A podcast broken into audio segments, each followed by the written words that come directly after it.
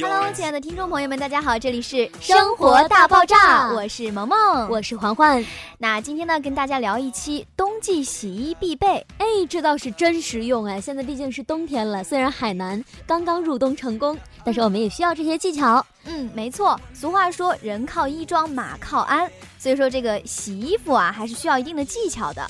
对对对，我们每个人也要保持干净整洁的面貌去面对我们的每一天。嗯，没错。我觉得，呃，比如说对于我来说嘛，虽然说是呃冬季没有夏季换衣服那么普遍，可能外套也许会穿个两三天再换嘛。嗯。但是像我像我这样的，就是喜欢穿浅色衣服，就会比较尴尬，因为感觉好像一天就得一洗那种样子。尤其是又是尤其又是在海南这种地方，特别热，是吧？尤其有一些女性听众朋友们可能会穿白色的毛衣。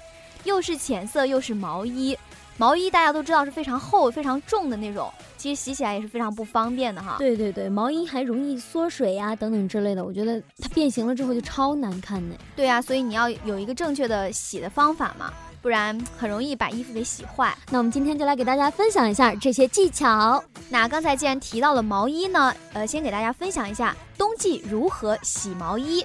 哎，在洗之前呢，你先把那个灰尘。拍一下，然后放在冷水中浸泡十到二十分钟，拿出来之后呢，挤干，然后把它放到，然后放入洗衣粉溶液或者肥皂片溶液中呢，轻轻的搓洗，然后再用清水漂洗一下。当然，也可以在水中加入百分之二的醋酸，因为我们知道醋它有很多功效，它不仅可以不仅可以有助于消化，而且可以杀菌。呃，最重要的，对于本期节目又非常有帮助的一点呢，就是它还可以去污。比如说，你把那个百分之二的醋酸，呃，就是我们平时那种醋嘛，嗯，然后放到呃洗衣的那个盆，呃，把它放到你要洗的衣服之后，当然不要滴太多，免得很多 有一句话叫什么“过犹不及”，所以呃百分之二就足以。您看着就百分之二这个量有点难拿捏，那我们这样吧，比如说半盆水，我们放入。大概半瓶盖的样子，嗯，没错，这样呢就能保持衣服的弹性，而且让它的里面的一些可能潜在的一些细菌和病菌啊，让它杀得更加透彻一些。对对对，其实茶水也是具有一定的保持褪色和延长寿命的这个功效的。不会不会染色吗？不会把那个茶水的颜色、茶渍啊染到衣服上？不会吗？不会不会。哦，那可以，你可以尝试一下，就是把它浸泡在那个要洗的衣物中。然后加足量的水，然后浸泡十五分钟之后呢，再去洗。这样的话呢，毛线也不会褪色，而且那个茶的颜色不会染上去。哦。而且最重要的是能够延长它的寿命，就是可能有的毛衣咱们穿久了，可能感觉会成色不是特别的好啊，或者不保暖啊。对，没错。那这个您可以完全不用担心。如果我们加上一点点茶叶水，可以让它更加的延长寿命，可以多穿几年。没错。呃，再一个呢也很重要，就是有的毛衣就真的会变形嘛，所以为了防止它变形呢，毛衣应该装入网兜，再挂到阴凉处晒干。其实阳光晒太久了也不是一件好事儿，因为阳光它带有很强的紫外线嘛。真的，因为尤其对咱们又处在海南这个地方，主要是衣服吸完水之后，你再去晒的话，会很容易把衣服那个里面的材质给晒坏了。没错，就感觉里面非常的脆嘛。阳光一定不要晒太久。对，所以建议大家放在阴凉处晒。而且冬天。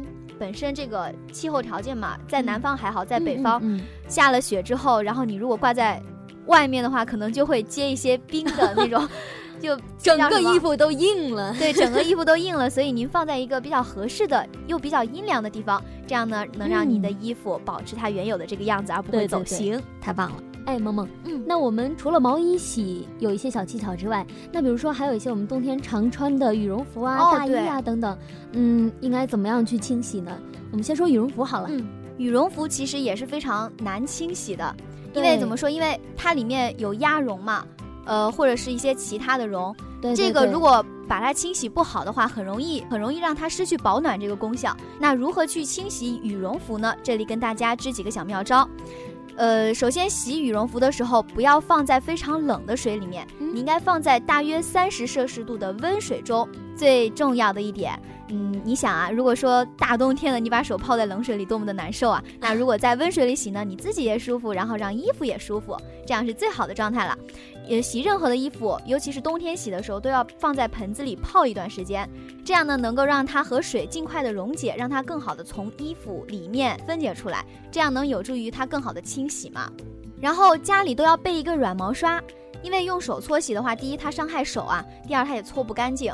如果说我们备一个软毛刷的话，就直接，呃，如果家里有那种那种搓衣板，不是贵的那种，那种搓衣板放上去，然后细细的刷，按照一定的就是羽绒服上那种纹路嘛，然后一直刷一直刷，尤其是领口和袖口的部分要多刷几遍。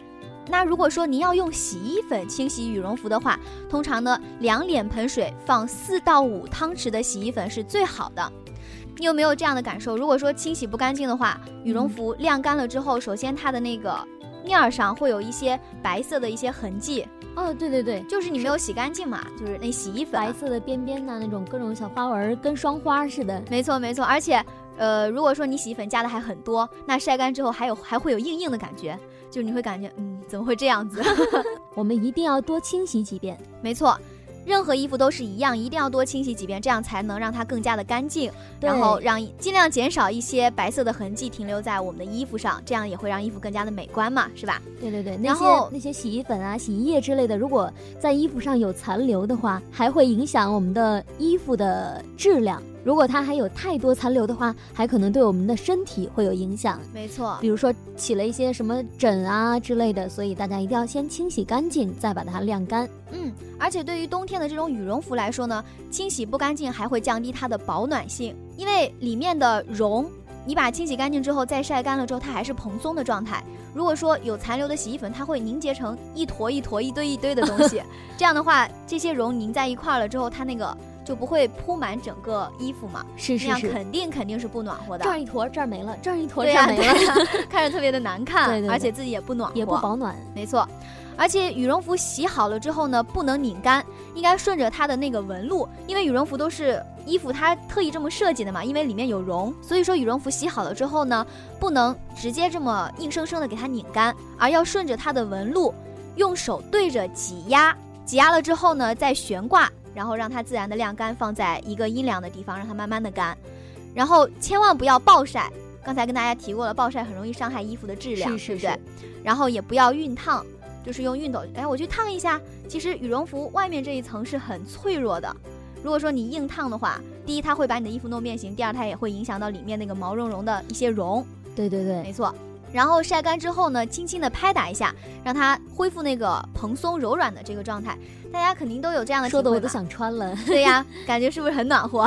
但是海南穿不到啊。对啊，然后大家可能都有这个状态，就是洗头发的时候，我们头发本来是这种蓬松的嘛，洗了之后非常的拧成一堆一堆的那种样子。是是是。其实羽绒服也是一样的，里面的绒，如果说我们把它洗干之后呢，再拍打一下，就像我们头发干了之后梳一下是一样的。轻轻的拍打之后呢，能让这个羽绒服恢复蓬松柔软的状态。经富察姐姐这么一说呀，本宫倒是觉得有点道理呢。回去定让锦汐好好的试一下这个方法。婉妹妹一定要试试，这是皇上特意为本宫制的特殊的秘方，可是轻易不传外人的哟。皇上对姐姐可真是关爱有加呀。毕竟我怀有龙嗣，皇上对我恩爱有加，那也是情理之中。哎，婉妹妹。